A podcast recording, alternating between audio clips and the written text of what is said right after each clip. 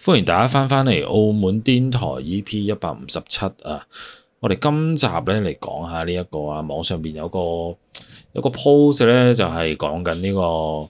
呃港男啊狂嫂呢個朋友度宿婚禮八宗罪啊！哇，即係呢個重係罪八宗罪，人性八宗罪，即係好明顯 po 文嗰個咧，就係呢一個伴兄弟係啦，啲兄弟伴郎伴郎咁樣啦。咁啊，睇下佢有邊八宗罪先咁啊。即係佢講到咧，即係呢個結婚啊，雖然係兩個人嘅事啊，但係咧就牽涉好多咩咩咩儀式啊嗰啲嘢，又要啲兄弟姊妹幫手係啊咁先可以順利咁搞完呢個婚禮啊嘛。你都知中國人嗰啲婚禮好多啲習俗嗰啲嘢噶嘛，係咪係先？啊，係啦，咁啊，跟住之後咧，咁佢係狠批佢話佢咧將呢個兄弟團啊，即係呢兩夫婦咧，將呢個兄弟團用到盡啊，跟住咧又不但止呢啲隨傳隨到，又要淨係俾呢廿蚊咧作為呢個司儀嘅利是嚇廿蚊少得滯喎， 大佬，有係啊有啲少喎，麻煩都唔得啦，而 家鋪上，咁啊完咗之後鋪上網公審佢咁啊，搖啦呢啲，係啦，咁啊佢又列出咗呢個八宗罪，咁我哋逐一嚟睇下。係啦，咁咧睇之前咧，我哋就先就麻煩大家喺下落邊撳個 like，撳啊個 like 讚一讚我哋先，咁啊俾一個動力我哋你個繼支續持我哋支，係持下啦我哋多，啊支持一下我哋，哋，係啦，同埋如果可以訂閱埋我哋就更加好啦，撳埋個鐘仔咧有新片就啊即刻通知你喎。如果 Apple Podcast 聽嘅咧，聽完覺得好聽就俾個五星好評我哋啊，多謝晒，多謝你啊，係係啦啊，拜，咁係我哋真係冇拜拜，係拜拜。 習慣咗 平時，我哋即刻嚟講第一點，咁啊係呢個求婚咧毫無計劃啊。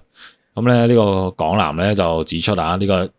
呢、個朋友咧就要求咧佢同呢個其他朋友咧幫手去準備呢個求婚啦。咁啊，但係咧到到達呢個場地之後咧，就唔願意一起去佈置喎，就話誒話就話咧一齊 set，但係咧你就咩都唔做嘅，就攤喺張床度， 啊跟幾住幾咧。爽喎，就即係，係個新郎攤喺張床度啊，，應該就係係講個新郎係啦，誒甚至咧安排呢個拍片同求婚過程咧，亦都毫無計劃啊，令佢非常之驚訝。誒、就話求婚咧，求到你咁前衞，要 人要人教你先識得單膝跪地求婚，我都真係第一次見。佢咪雙膝跪地嘅佢係，啊，呢、個就係第一點啊，上室櫃定應該係老豆老 母，雙膝跪地係咩咩玩法？老我豆第老一母啊次雙膝跪地，佢真係求啊，求下你嫁俾我啦係啊咁樣。嗰啲俾人但係刮幾巴佢先，但係嗰陣時，誒我我都有幫過啲朋友去佈置嘅係啊呢啲場地嘅，咁、但係佢就係細搞嘅，就得我同佢嘅啫，因為咁啊誒一場兄弟咁啊幫下佢咁樣嗯啦，咁就誒咁呢啲好自然啊，咁你幾多人幫手，你自己都會落啊嚟去做噶嘛，係嘛？可能真係攰，可能走咗成日大運，但係你咪做啲輕騎嘢咯，唔係即係求係啊誒求婚唔使行即係行大運嘅唔求使啫啊，嘛，求婚係結之前我求婚哦我嘅，提求婚啊唔係結我婚以為結婚 啊，提結出婚先行大運，咁你求婚可能準備好多嘢，但係你咪即係做啲輕騎嘢咯，譬如佈置嗰啲咪叫兄弟做，咁你可能你要諗下個 plan，即係諗下陣間陣間個女朋友嚟到要點樣，喺邊個位啊，行出嚟同佢求婚啊，要準備呢啲嘢係你要準備嘅。因為我我之前有個 friend 唔好啊，唔係我我驚話，我有個朋友。啊我我知道係一定係你個 friend，因為你真係冇係啊結婚，我有個朋友個朋友個朋友咧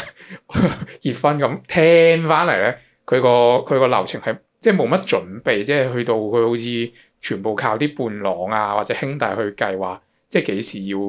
要要做啲咩，即係完全冇乜計劃哦咁樣咯、即係自己自己唔計劃咧，仲要啲兄弟咧就去。啊即係點講啊？做埋嗰、個嗰啲嗰啲公關公司嗰啲啊婚禮 planning 嗰啲啊，係啊，即即係係幫你 plan 埋晒係係啊，嘛？幾即時係要咩係啲攞啲豬啊？佢佢即係可能佢冇意識，以為我咁結婚咪就咁樣係啊咁樣。你做埋以為手續啦咯不知咁幾唔多嘢係做噶嘛，即係好似你搞活動咁樣，你唔係以為真係叫班人過嚟咁簽個名搞活動，咁你有好多嘢準備，佢好似冇乜意識咯，咁所以嗰陣時我朋友咧係有啲辛苦 嘅，但係好笑喎、佢佢冇乜意識咧，但係佢又意識到咧要叫啲朋友上嚟佈置喎。咁佢應該係真係佢有意識咁樣去懶咯，所以人做唔晒係佢咯，佢知道要揾人做啊嗰係啲啊係啊嘢，即係佢唔揾人做就自己做噶啦。同埋咧，我見過有一個咧就係佢誒佢佢即係你結婚咧，咪有啲咩 marry me 啊嗰啲求婚嗰啲燈牌嘅係啊係，係啊啊或者係氣球嗰啲咁咯。係啊係啊啦係啦。跟住我見到有人話咧，誒我我用完啦，唔知邊個有需要咧，可以誒私信我嘅，跟住我送 俾你。我心諗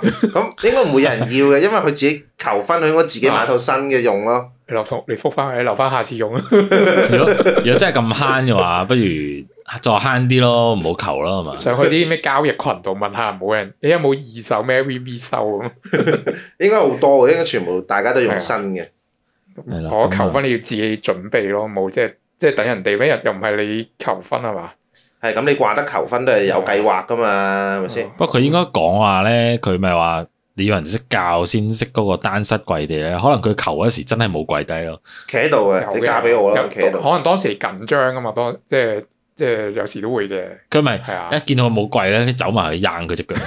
一硬呃唔係啊跪低咗， 佢佢佢係用嗰啲咧兩個膝頭哥頂人哋個膝頭哥嗰種咯，咁咪兩個一齊跪喺度咯。係啊，唉，咁我啊，哋睇就第二點啦。下第二點啦，我哋咁啊，第二點咧就係呢個埋怨兄弟籌備唔上心喎。咁咧喺呢個即係呢篇文入邊得知啦，咁佢同呢個其他兄弟團咧就誒、呃都係呢個巴士司機嚟嘅，因為誒咁咧需要呢個輪班工作嘅。咁啊，淨係呢個新娘，新唔係新郎咧，就埋怨佢哋對呢個籌備工作唔上心啊，批評呢啲兄弟團咧開會嘅時候冇現身啊。咁啊，港南反而指出咧，對方啊要求唔合理啊，又話呢個籌備會議啊根本冇就佢哋上班時間啊，誒、即係話怪人哋唔上心，點解你唔用下啲誒、呃視訊啊啦即，係視像會議啊嗰啲啊，咁人哋揸緊巴士，你叫人 叫人試叫人自信， 啊，叫人自信啊，你想人死早啲講啊嘛，咁啊，係啦，咁啊，即係即係佢又要，即係啲時間唔就人哋，係啊又叫人幫手，然之後咧就又唔體體恤下人哋，即係要，即係人哋份工就係唔可以用手機嘅咁樣，係啦，或咁者人哋真係一場兄弟咁樣幫你係人情，但係幫你係道理，人哋要翻工噶嘛。即係點講好咧？其實有時都唔係好細點開會嘅啫喎係。咯，即係決定好晒啲嘢啦，咁啊開個群組出嚟講好晒，大家咪輪流覆個好好好好好咪其係實咯。原本係應該咁嘅，但係你睇翻第一點咧，你就知道佢就係冇乜 plan 但佢咯佢唔計就係或者問啲兄弟佢就係點做啊開會要要佢哋 plan 咯。嗰時我我參加啲兄嗰啲拍嗰啲開會，因為最多都係兩次嘅啫嘛，見冇嘢好講係啊嘅，冇乜嘢好講。其實主人家冇啊上次新郎都安排晒㗎啦。上次你啊阿阿榮，係係係即係你結婚，你咪過上嚟嘅。咁雖然大家係開咗個會嘅，但係其實都冇乜嘢講，都係食下嘢，係啊，食出下嘢水就啊，到時時到到時你時就做係啲咁咩咁啦。樣我話好啊好啊，到時邊個揸車我我就係咁係啊啦。咁，搞新掂新郎安排晒，除非個新郎唔安排咁樣啫嘛。係啊其實講真，誒都唔係話好細點開會，因為其實叫得你做兄弟啊，跟住其他人都係預咗啊，你叫我做咩我做咩㗎係啊，啦。即係係啊，即係我做咩做即咩係開大會咯。概大概講聲你聽啊，你要做咩啦？咁咧你記到就記，記唔到咧，到時我就提你啦。係咁啊樣係啊，都係咁啦嘛。係得得姊妹先要開會嘅啫嘛，咁姊姊妹就諗下點樣誒，啊即係玩玩新哦郎啊咁樣。咁呢個係係呢個係另外一樣嘢啦，即係佢哋嗰啲即係還新郎嗰啲咁就即係誒算係即係點講啊？佢哋開心嘅嘢嚟噶嘛， 係咁啊！睇下第三點啦，咁啊結婚當日咧行程混亂啊，咁啊好啦，終於到咗呢個大喜日子啦，咁啊港男咧指出呢、個呢、個友人咧，即係呢個新郎啦，咁啊事前咧將行程不斷咁修改，但係咧又冇通知翻呢個兄弟團喎。導致呢啲消息咧同埋安排咧係非常之混亂嘅。咁佢就話啦：誒、我問你行程，你都唔知個行程係點。咁佢就指出咧，呢、個新郎咧喺婚禮前一晚咧訂咗酒店俾佢哋休息啦。咁但係人數又冇計好啊，導致佢半夜收工去到嘅時候咧，需要 需要瞓浴缸。 喂，唔係話浴缸都好大啊間房應該都係。咯，唔係咁誒？喂，大佬，咁你你就算幾大都好，你都唔想瞓浴缸噶嘛，係嘛？都係嘅，我我未試過，我我瞓過一次，正真㗎正啊！唔係我我唔點解要關咁哦我唔關呢個結婚事。嗰陣時去出外外國做嘢咁咁同房嗰個係啲工作人員嚟，佢佢鼻鼾聲超大聲咧，震晒咁，我真係頂唔順我。我去廁所都係瞓咗浴缸瞓咗一晚哦，我都試過喎，都跟住仲要早啲起身，瞓翻喺張床度，唔好俾佢知道我瞓浴缸，以為我誒唔中意佢啲鼻鼾聲咁樣。係咩？我我之 我之前去瑞士行山咧，跟住同個領隊咧同一間房咧，跟住我瞓醒咧，發覺咦個人咧去咗邊啊？誒張床成張床係係係成張床褥都冇咗喎，跟住誒望一望個走廊先發覺，啊原來佢成佢佢將哦啊成張床褥搓咗去走廊度瞓，因為我鼻鼾聲太大啦。唉，咁係繼繼啊續續我哋啊，繼繼續續啦，佢就即係批評啦，對方將呢個兄弟團啊用到盡啊，要求佢咧就搬搬運呢啲物資啦，搬外賣啊，甚至連呢個簡單嘅幫手咧，佢都要 say no 嘅，即係啲兄弟叫翻佢有啲簡單嘢做咧，佢我就唔拎做。下你，唔做你你拎做啦，你拎啦，啊，咁幫樣手攞下嘢啊，唔係拎啦啊，咁，佢就話誒、笨咧就揾足我哋嘅，唔係收你利是都，即係唔係收得你利是啊大晒嘅，咩都我哋搬，幫手拎少少好輕嘅都唔肯，落雨又唔肯幫我哋擔遮，全部咧隔岸觀火嘅 哇！呢啲唔係兄弟嚟嘅喎，係呢啊啲啲契弟嚟嘅契弟嚟 嘅喎。契弟團， 喎， 契弟團嚟嘅喎，唔係我睇佢個 po 咧，佢都話大家都係揸巴士啊嘛，應該都係巴士公司同事嚟嘅啫，都唔算真兄弟咯。亦係咯，咁啱係啊同事可能係，啦，即係比較熟少少嘅同事，跟住就將你用到盡咁樣係嘛。係啊，係啊，咁你搞到咁即係彈嘢搞到咁盡咁，你不如唔好搞咁大咧，輕同輕搞咪算咯，係嘛？同埋 book 房咧，誒未必話佢係即係計唔啱啊，佢可能就度縮啫。希或者望即係喺求其啦，一間房啊，誒七到八個人逼晒喺度啦，即係佢覺得喺走邊，因為咪酒店應該唔得嘅，你同佢講啊，你正夜晚靜靜雞上去，跟住喺度過夜，唔理㗎啦，酒店係咪應該係啊，咁？有時係唔理嘅，但係有時我想講，就算即係你人數冇計好啊，即係酒店嗰啲床咧，即係譬如嗱，我講緊呢個雙人房啦，咪會有兩張床噶嘛，即係分房分分床嗰啲，咁嗰兩張床其實講真，你老實逼啲咧都可以，每張床都瞓到兩個人嘅，佢啲人數計到幾唔好咧，要要逼都逼唔到，要瞓浴缸咁誇張啊，真係。誒不過香香港嗰啲房咧好細間嘅，真係真係好細間嘅，即係佢佢最好預鬆少少咯。你你預鬆一間或者係特登有間房吉咗啊，即係我覺得多多間房冇用啊，好好過唔夠房用啊，唉嗯度縮咯，度縮好咯辛苦真啊係做兄弟咪講笑，哦係因為朝頭早六點去到夜晚黑咁樣直直踩十幾個鐘啊，唔係辛苦都開心嘅，見到兄弟結婚，但係你唔好咁樣對兄弟咁差，或者係覺得你好似當我唔係兄弟契弟 咁樣，喂大佬我我嗰日工都唔翻係啊啊，或者係特登明明我我啲請日假 off 嘅嗰一個，跟住咁辛苦咁樣。係啊，有啲可能接 job 啊，嗰日推咗個 job 過嚟同你做兄弟，你當我契弟咁樣，好辛苦真係啫，我唔咁啊得繼咗續啊我佢哋，先，大家第四點啦，咁啊要求咧兄弟隨傳隨到啊。咁啊由於安排混亂啦，咁誒個港男咧指出咧婚禮當日啊，自己同其他兄弟咧都唔清楚呢個行程安排嘅。佢又更加指出呢個新郎咧。誒不但止咧冇預留呢啲休息時間啊，仲要佢哋隨傳隨到，一時咧就被要求咧自己揾啲嘢搞啦。咁啊，但係咧又突然咧又改呢啲集合時間，啊部分兄弟咧甚至因為不滿咧想即時走添啊，哇唔知啦，跟住就就話啦，家陣我哋係咪醫生啊？on call 三十六小時，完全同條女零溝通嘅，揾我哋嚟搞，幾個兄弟即刻想走啊！即係我就係、我都聽到咧，我都覺得，喂大佬真係你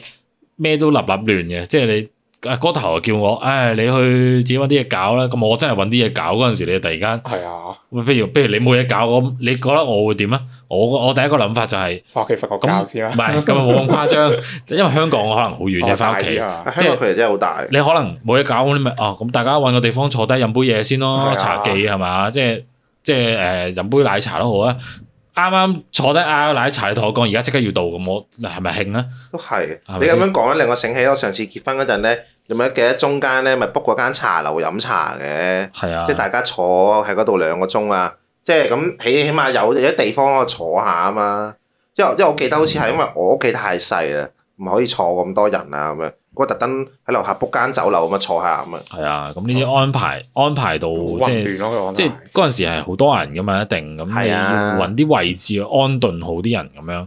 咁譬如你講話茶樓嗰啲都幾好啊，即係起碼飲茶佢唔會慢趕，慢食啊嘛，都一唔會盅一趕你盅走嚟。啊嘛，嗰啲嘢係嘛？即係誒誒嗰啲茶樓預咗你坐好耐㗎係啦。啊，即係見到成班友咁樣就着到身誒、伴啊郎伴娘咁樣啊，同同埋你開間房俾你慢慢坐㗎啦，佢哋係嘛係啊，同同埋你平時去旅行啊，咁你你都識得行下坐下食嗯下，跟住再行下，即係唔咁你點會唔安排中間要有得唔好話休息啊，即係有個地方俾你揼波鐘啊，咁都都要啦，係嘛？啊，休息休息真係好緊要啊！有一次跟我 friend 結婚，你到底跟咗幾多個？另外另外一個咁咁多 friend 結婚啦，佢佢又唔行大運，十點搞晒啲嘢，跟住夜晚六七點食，中間嗰段時間真係喺嗰度 hea 咁樣。有啲有啲兄弟話啊翻屋企瞓陣，有啲話啊翻屋企湊仔幾好啊，輕輕鬆鬆咁樣。最最好係呢啲，我覺得一定有要有休息時間嘅。你請我請啲兄弟翻嚟係算係幫下手做下嘢，你唔俾人哋休息係好講唔過去嘅，我覺得。係啊，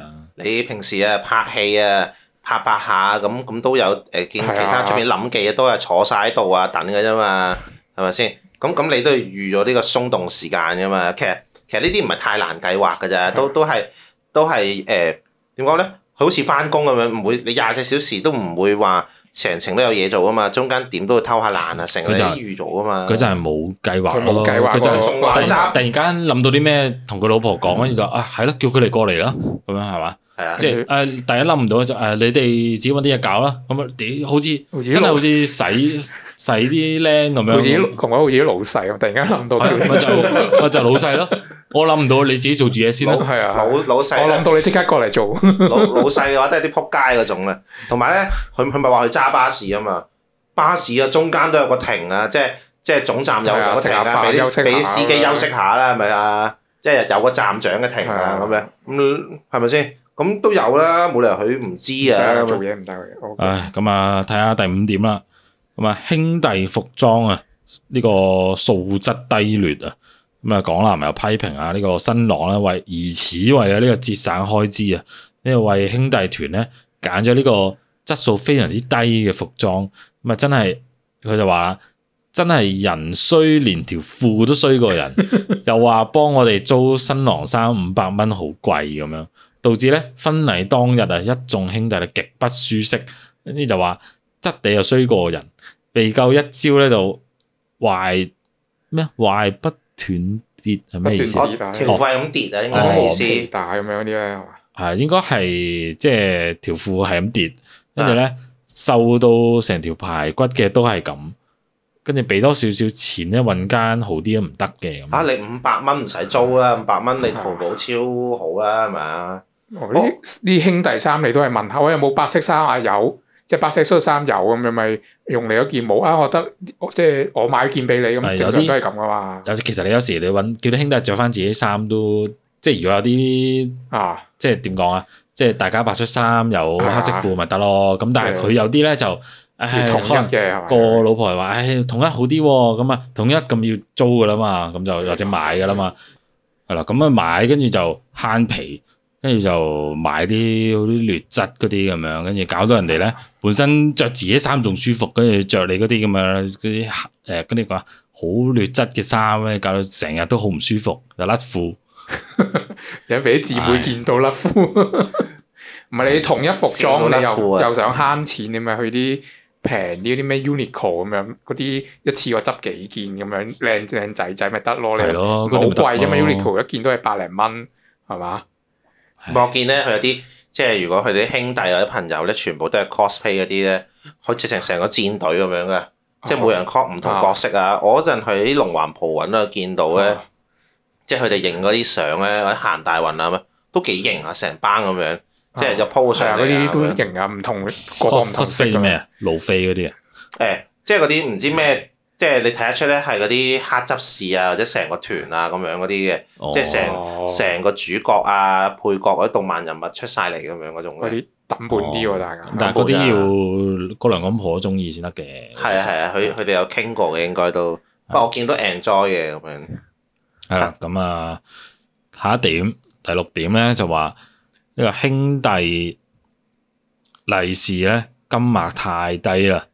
咁咧港男就話，雖然咧出於為朋友啊答應做呢個兄弟成員啊，但估唔到咧一對新人竟然將佢用到盡啊，竟然竟然誒俾呢個極低嘅友情價利是嚟答謝啊，就話佢就話啦，女家咧俾廿蚊，男家係俾一百蚊。作為司儀嘅我咧，女家再送多廿蚊俾我添，哇 多謝晒我哋啫，係完美地形容呢個節儉呢兩個字啊！ X 你，屌我你我個宵夜仲要我倒貼一百蚊出嚟啊！有啲有啲低慘喎，啊，我想喊平啊時都真係會收啲咩百零蚊咁樣，一百蚊，跟住咩啊，新郎老豆老母都會揞翻封利是俾你啊嘛，咁你就俾嗰加埋都冇兩百蚊唔，係啊頂你你叫人做咁多嘢，你冇翻一百以上，係啊，會好你呢一刻冇俾啦，你好心有有你。啲兄弟仲要揸車咁，入有錢都蝕俾你喎，唔係通啊，我泊攞張車都要錢啦，係入完咪啊？有我攞張單同你講，喂，記得 cam 數咩？咁你你你識做嘅咩？一開頭你揞誒俾兩百蚊利是，喂，今日入有嘅點樣？你都識做啊嘛呢啲嘢，真完全唔係識做喎。一睇知唔識做嘅。真係好核突咯，咁樣即係你俾哦我廿蚊真係好我核突只。核突啊！我我收到咧，我真係想掉頭走啊！咪講笑，哦，我下次見啦咁樣唔係啊下世見啦。我直頭唔想收，我收你嗰廿蚊，好似真係好似就還咗人情咁樣，即係即係我不如就唔收你好過，我真係心諗完全完全唔係路啊，真係興噶喎呢啲。慶啊大佬，唉，咁啊睇睇埋第七點啦。咁啊，新郎岳母咧辱罵呢個兄弟 喎，以點誒樣辱以為咧無償付出已經係極限啦。港男估唔到咧喺婚禮當日咧竟然要受氣喎。咁啊誒就話啦，一對新人咧要求兄弟團咧幫忙搬呢個外賣啦。咁佢就話：我哋攞完咧都唔知原來嗰份嘢係有我哋份嘅。咁啊，最終導致咧部分食物咧就冇食晒。咁咧佢指咧誒呢時候咧新娘個阿媽咧就竟然咧就指住屌啊我哋我哋嚟嘟，咁咧就話我哋浪費食物，跟住咁啊令佢非常之不滿。咁佢就話：家陣咧我哋做錯啲乜嘢要俾你咁樣嘟咧？哇我想講咧，其實佢外母咧應該係唔識晒嗰啲兄弟嘅。咁既然佢係外人嘅話，啊咁你即係佢食唔食得晒啊？咁你應該唔會話咯。同埋你即係你嗰陣啊，你都有嚟我嗰、個即係搞結婚噶嘛。咁嗰陣都有嗌到會啊，咪好多嘢食嘅。嗰陣都有咁多嘢食㗎。我係啊我想講婚禮呢啲嘢有食剩嘢係，即係我想講有邊個婚禮係唔會食剩嘢咧？食剩好過你冇得食喎，係咪但係邊個先？婚禮係真係會啊？大家個碟清空晒啱啱好，一粒都唔剩咁樣。 麥當勞啊，你你因為我係即係我自我自己知啦，係中國人嘅社會就係、你如果咁樣個個都食到清晒，其實你俾人嘅感覺就係、你好似唔唔夠嘢俾人食咁樣啊，係嘛？哦，係啊係啊，即係你係就咯你點知佢哋係未係真係啱啱好飽定係未夠飽啊？係咪先？係即係通常唔會咁樣㗎通嘛通常咧就會覺得誒佢食唔晒咧，咁就為之佢哋飽啦。佢哋飽食唔晒喎，係咪先？係咯，正常就係咁樣嘅。雖然係有啲浪費，但係你唔即係唔好話嗰個、呃、煮煮即係多咗太多，我即係話你多出少少咁樣嗰、個感覺。咁你打包啊啊嘛，同點埋會浪費啊？同埋仲有一個點就係、即係就算就算佢真係浪費食物，即係嗰啲外賣啫，即係即係季期有限。你喺呢啲咁嘅大日子，你好心你唔好話人啊。哎咁啊唔係啊好勞氣啦咁樣啊，咁佢俾利是都俾得廿蚊嘅話咧，咁佢可能覺得真係好浪費㗎。咪就係哎呀呢度佢又覺得冇廿蚊啦咁佢樣。就係覺得錢嘅問題咯，我想講。係啊，我睇佢話佢可能搬啲外賣，即係可能中午休息咁樣誒、叫外賣食。咁你正常你誒、老老爺奶奶問下，喂兄弟過唔過嚟食嘢？你多口問句啊啦，你唔係自己食晒又唔叫佢哋，咁佢哋又更唔知道自己啲外賣有自己份啦，係嘛？你都唔識做問下嘅，你個惡母都係不過佢佢真係忍得啊！如果係嘅，啊我我即刻走翻去屌佢，即係即係同佢講啊！你我你有叫過我食咩？我鬼知啊！一人食咗，你又話唔係我我嘅咁係咪先？係啊，即係真係係嘅啊喎！你無啦啦就真係話，即係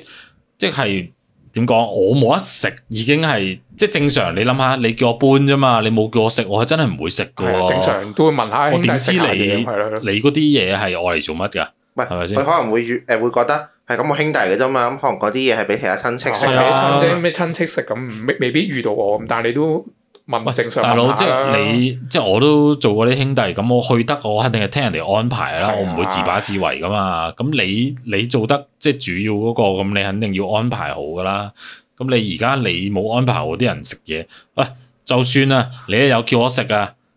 咁我哋真係食唔晒又點啊？咁係咪即係證明你嗌得太多嘢食係啊？啊你自己咁邊個係浪費？咪嗌得太多嘢食嗰個浪費咯，啊係咪先？兄弟細食唔俾嘅，哇！我仲記得咧，我嗰陣咧結婚嗰陣，咁佢有乳豬啊啊嘛，跟住咧，咁佢乳豬又分為誒呃大、中、細豬咁樣啦啊，即係個 size 啊嗯，係啦。咁我嗰陣訂咗只中豬嘅，因為因為真係唔知誒、即係因為大豬真係好 Q 大噶，跟住咧誒細豬又好細只喎，咁我哋訂隻中豬啦，點知隻中豬嚟到陣收，哇！誒、大鑊咁大隻嘅原來，都都都都唔係中喎。跟住我我我我記得我嗰陣搞完個婚禮咧，誒剩翻嗰啲豬咧，即係即係要分俾親戚噶嘛。分完之後，我我自己咧仲有手臂咁，即係連埋個手掌嗰嗰隻手指啊咁長嘅豬要食咯。跟住我食咗差唔多成幾個星期 咯，即係結完婚之後慢慢食啊嘛，所以唔會浪費嘅啫，係咪先？咪拎翻去最多，系係啊啦，，睇埋下邊先啦。咁啊，最後一點啊，第八點，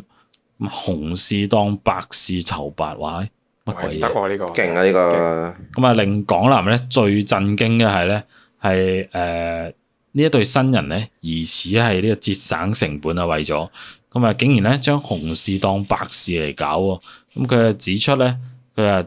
即係一早已經得知呢個女家咧係經營呢個殯儀生意嘅，跟住估唔到咧兩個人不但止啊冇租呢個花車啊，更加以呢個殯儀生意嘅名義咧租呢個旅遊巴。好勁喎，喺到呢度眼都突到，咪真講係先。吹脹。跟住佢就話啦，咁啊，俾個司機問我哋咧，究竟呢單咧紅事定係白事咧？ 真係大家利是百無禁忌嘅，人哋個個結婚都使四五十萬，佢就係靠咁樣度縮咧先去到廿萬。哇廿萬但係如果嗰嗰啲事情咧，全部做到足咧，但係要做到廿萬咧，佢佢就係香港地喎，嗯佢係好難做到，唔係講笑，真係好難。唉，啊佢我真係睇完我想講句，窮你唔好結婚啦。窮唔好搞咁多嘢咯，真係啊係結婚都得嘅，咪煮個菜咪係咯，食餐飯咪係得我啦。我即係指即係唔好搞搞呢啲大龍鳳嗰啲咯，你咪就去簽字咪係咯，係真係你又要搞，又要搞得咁，即係你搞到你你通常啲人搞婚禮咧，就係、為咗即係俾啲親戚朋友知道，哦我結婚啦點樣，跟住大排筵席咁樣係嘛冇，擺即係冇搞咁差咁樣，開啊開心心咁樣係咪？你一擺一壇嘢咧，俾人知道你幾落縮、幾孤寒、幾樣衰係咪啊？咁你為為咩咧？係咪先？你同埋當然係啊事主可能自覺得自己唔度縮啦，覺得自己好精明啦，係咪先？最最叻你啊！係真係同叻晒埋佢結真係結婚嗰啲啲度叔嗰啲俾人話一世嘅真係，我覺真得係俾人話晒，你結婚一係一啊唔係世嗰人啲真係一冇次， friend 做嘅，咪講笑。喂，你結婚即係成日一次，你咁核突係咪？係個個見親你係你背後都話，誒條友咪度叔咁樣係啊話一世嘅真係。嗱，而家上新聞添啦，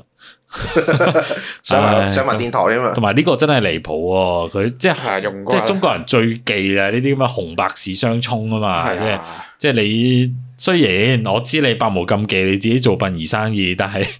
啲兄弟唔係 啊嘛，唔係咯，即係你啲你兄咁弟樣揸。巴士車住幾成車人喎，突然間喂，大佬個司機唔關事啊，佢都大家利是啦，而家係咪啊？係啊個司機都問啊，你究竟點係啊？啊即都係唔知收唔收你封利是好啊，唉平哦時哦，原來係啊唔係個個司機話啊，唔係墳場咩？我唔去酒店 啊，車喺墳場咁啊係。唉，真係真係誇張。咁啊，呢個即係貼咗呢個貼文出嚟咧，啲網民就哇非常之熱議啦，跟住估唔到咁度縮啊，咁就即係有啲啲人都話用殯儀館呢個名嚟租車真係超級黐線係啊！咪有優惠啊？應該應該有啊，應該有。唔有嘅，咁佢有啦哋即係一做定呢行噶嘛，佢哋自係己佢可能平時用用誒，即係你話開殯儀用開架車咁，佢就俾翻個價啊嘛。哦，唉，好係啊，係我咧，我做咗 MC 咧，跟住我就誒、呃入錯嗰個 USB 手指咯。播大悲咒，即係播播錯啲誒，即係嗰啲鹹片咁樣，誒誒播錯咗啲，唔好意思，唔好意思咁唔好意樣。思，唔好意播思，大悲咒咪得你咯。換揾第二條鹹片。心諗你冇得怪我啦，唔小心啫嘛，呢啲係咪先？誒，冇同係我溝通啊，冇人同我。誒，跟住睇下啲網友嗰啲誒回應啊，就話啦，朋友都唔多個啊，都唔期望佢會識得人情世故，安排周到啦。當日啊，係一定要貼錢買難受噶啦。啊誒，另一個咧就話啦，其實啊，班兄弟伴郎啦都唔受到尊重嘅，邊可能啊會幫得落去啊？個 MC 啊都要瞓落個浴缸度過夜啊，俾着我一早啊拉大隊走人啦。但係咧，亦都有人質疑咧，就話啦。港男咧，如果早知嘅啊新落港嘅為人啊，應該係拒絕同佢做兄弟啦，唔係事後公審。哇咁點知啫？即即即點知佢搞婚禮搞得咁衰啫？誒係咪先？第一次啫嘛，事後有啲峰回路轉喎，新郎咧就竟然有出貼文反駁佢喎，我哋睇下。咁咧逐點反駁呢個港男嘅指控啊，跟住就話喂，你有咩不滿啊？你大可以直接提出啊！又話咧自己當初因為唔識處理結婚嘅嘢，先揾朋友幫手嘅啫。嗯咁佢就話，始終我都係第一次結 婚，好多嘢都第唔一次識大晒，我 好多人都係第一次結婚。我想好講，多人第一次結婚個個第一次結婚都係最後一次添，好多人都係。大晒咩？我個第一次做人咯，跟住誒就話啊，梗係要改來改去啊！誒、改到最後一分鐘都仲有得改噶啦，要就我就誒咩啊、要就我都要，平衡衡各各方方嘅利益啊，但係我覺得改到最後一分鐘都有有得啲改過。分喎。我覺得係有啲即係真係突發嘢，令到你一定要改嘅，咁嗰啲冇得好講嘅。咁但係係純粹係因為你自己個人意欲咁係啊，樣安排不周咁樣。唔係啊，佢佢好似講到咧，有一改就改咗心諗，咁咁你做嘢啊，係啊，好好多嘢都係咁噶啦，好好多嘢都係有一改就改嘅啦。但係但睇你改誒、堅唔堅持去改啫嘛，或者係有有有啲其實唔係話即係差別不大嘅即啫。係可能我哋佈置話要一百個波，唔通一定吹夠一百個波，吹夠五十個已經夠皮啦。咁樣係啊，吹到五十個睇落去好震撼係喎，啦，等你你等唔你。通一定要堅持一百個，突然間又改翻八十個，啊又改翻八二個，係改嚟改去，我煩啦。好，跟住咧，仲有話誒，佢話佢當年啊，佢自己做兄弟咪又去誒、即係食快餐店，跟住啲長輩咧講兩句好心嘅唔好放喺心上面啦，咁樣呃誒呢同啲埋咧，咁即係佢主要咧，如果你成件事唔係咁乞人憎咧，長輩講兩句咧就真係冇嘢嘅，係佢嗰度氣咧就係嗰度咁啱引爆啫，我想講。即係我做得咁辛苦，你又就千就萬就，跟住最後你又揾人嚟嘟我，係咪先？就係、咁。跟住同埋咧，佢就話誒，佢話瞓浴缸啊嘛，佢話誒你唔好講大話啊，我有阻止你瞓浴缸噶，係你話唔使咋咁樣。唔係咁你都要話俾佢知，咁佢唔瞓浴缸，佢瞓邊先得係㗎。咯，張床瞓晒兄弟啦我。我啊唔信，係嘛佢原本有床瞓，佢死都要瞓浴缸啦，我真係唔信你啊。幾個兄弟瞓張床，唔唔係通我走埋同啲姊妹瞓咩佢？可能話咁啊，真係唔會瞓浴缸啊係！我都我想走你你自己瞓啦。係 唉啊，咪可能會話，誒，你唔好瞓浴缸啦，你瞓地下啦。咪佢話，瞓誒，地下瞓浴缸我哋挨下啊係咯，嘛，瞓地下又污糟咁樣，係咪先？浴缸都乾淨嘅咁樣。嗯浴缸我洗下佢，抹下佢又瞓一日咁樣。係咯，跟住之後就話咧利是咧，亦都唔係網傳嘅八十八個八啊，大大 X 版人組版織人啊，可以做證咁樣話即，係點啊？再少啲啊，係其實就算唔係八十八個八好啊，或又或者佢佢係一百二十蚊又好，都係少啦，係我我咪先？覺得嗱，即係客觀啲講句，新郎呢個回應咧，我係唔 buy 嘅。唔 buy 啊，因為呢完全反駁唔到譬。如佢講話唔使你瞓浴缸，如果係我真係有心去反駁呢件事，我應該要講埋，誒、我係有床俾你瞓嘅喎，你唔瞓，即係你係因為嫌啲咩？譬如你嫌隔離條友嘈，即係好似頭先阿叻講咁，你自己走去瞓浴缸，係咪先？咁你就唔好怪我啦。咁你要講出呢啲理由先得噶嘛。係啊，譬如利是，佢話唔係八十八個八，佢但係佢連幾多錢佢唔敢講喎，即係話唔定係一百蚊咧，你自己都覺得收家，你都唔敢講出嚟究竟係幾多錢，你只係話唔係呢個數，咁佢可能我我我自己心諗啊，你新郎可能你自己自己計埋少少咁樣啊，邊個又俾多廿蚊，咁即係唔係八十八個八啦，係誒一百零八個八啦咁樣。即係呢啲你唔好意思講出口，你都冇講實際嗰個數係幾多，大佬係咪先？你如果係俾多一千蚊人哋啊，你我覺我相信佢出嚟反駁嘅時候一定會講，我俾一千蚊你㗎，係咪先？邊邊邊廿蚊咁啊少啊？咁樣係啊，一定會咁講。但係佢而家連嗰個數都唔敢講咯，自己啊咪咯，咩咩大把人可以做證，你直接就話誒我俾咗千五蚊咁樣，係啊，咁咪得啦，係咪先？你俾一千蚊，你即刻講啦，佢係咪先？唔係我我係會覺得有時候點講咧，結結婚應該開心嘢嚟噶嘛，咁樣同埋誒有時咁嗰啲錢啊應使就得使噶啦，即係我覺得人人生流流長咧，即係有幾樣嘢咧，即係結誒、結婚啦，同埋買樓咧，即係嗰陣就使得最多錢噶啦。咁你啊都唔會話買誒、買一層樓翻嚟啊，係係嗰層樓係嗰啲大陸嗰啲無坯房咧，即係完全唔裝修咁樣噶啦嘛。你買咗樓，你都預咗誒哎使一筆錢裝修咁樣啦，係咪先？嗯即係唔會話誒哎買一層樓翻嚟，誒、我我就係買買買張凳啦，買嗰啲 locker 床算噶啦，跟住完全唔使裝修成啊咁樣過一世噶嘛，唔會噶嘛，係咪先？買佢話咩第一次結婚咁樣，我覺得誒每個呢人都啲係呢第啲唔一係次藉結口婚嚟，真係唔係藉。口。大咁佬你有啲可以問啲結過婚嘅兄弟咁樣要準備啲咩，同埋你要預期到你結婚會遇到遇到咩？譬如突然間嗰日落大雨，咁你係咪要提前準備啲遮啊？或者知道啊邊度有七仔有遮埋？咁你雖然唔使買定，但係你要諗定有要會有咩問題發生，你完全唔去諗嘅係嘛？你就以個啊第一次結婚乜都唔知，你去問兄弟要準備啲咩噶嘛？你完全都冇去準備，你就覺得誒，去、到時去到叫兄弟做就得啦。係啊我諗如果唔得㗎咁樣，如果嗰個嘢係咁同我講，我、第一次結婚咩唔知，咁我實同佢講，你第二次結婚再叫我啦咁。 唉，都講呢啲喎，大家都第一次結婚你㗎咪啦。問啲結咗係婚嘅兄弟要準備啲咩？要準備啲咩咁樣？咪咯，你唔識做資料搜集嘅。係咯，你完全即係即係誒，就算啊世界咁大啊，好多地方都未去過啦。咁你第一次去係啊，啊去之前你你都識得上網睇啲攻略啊，成翻啊大，攞睇下小紅書係啦啦，。我問你一 句，係我講小紅書啫。你你個個唔問啊，你問下你老豆老母啊 嘛，你老豆老母結過婚啦啩，係咪先？老豆話係結咯你老豆老母結婚可能唔使行大運嗰啲。我 老豆話我結咗兩次啊，好有經驗。我老豆話： 係啊，我當年都係幾多兄弟瞓浴缸嘅咋。唔係啊誒誒，可能佢佢佢老豆會話。佢嗰個佢嗰個利是就跟翻個老豆嗰啲利是 係嘛？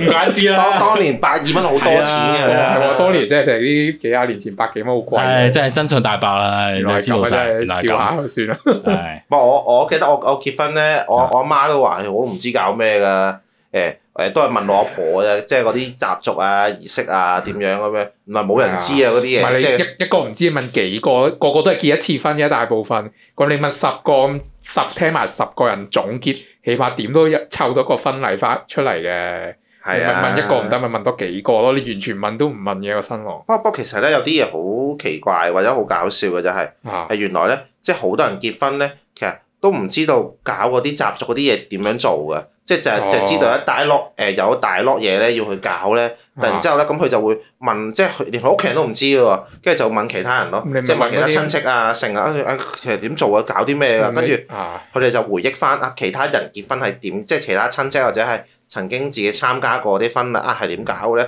跟住憑回憶去砌翻個温單出嚟咁樣唔咯。係你真係唔知啊！你咪咪請嗰啲咩媒人婆啊、婚係啊禮公司大冚婆，咁嗰啲一定知啦，咁你又唔捨得使錢，淨係淨係契問又唔捨得問啊，你為咗慳錢，不如慳錢，不如唔好結啦，喺旅行唔結係婚佢先佢應該話，即係佢復翻佢咧話咩啊？誒，我第一次搞唔識嘅流程，跟住佢復翻佢話，唉咁唔緊要咧，係你平時殯儀最熟嘅流程噶嘛，你用翻殯儀嗰流程去搞咯，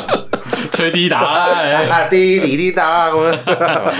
唉唉，差唔多啦，咁就唉講到呢度講咗好耐啦，啦，係啲 哇嗱，係我哋突破下啊記錄喎，講到下集見啦。係啦，好啦，拜拜拜。拜拜。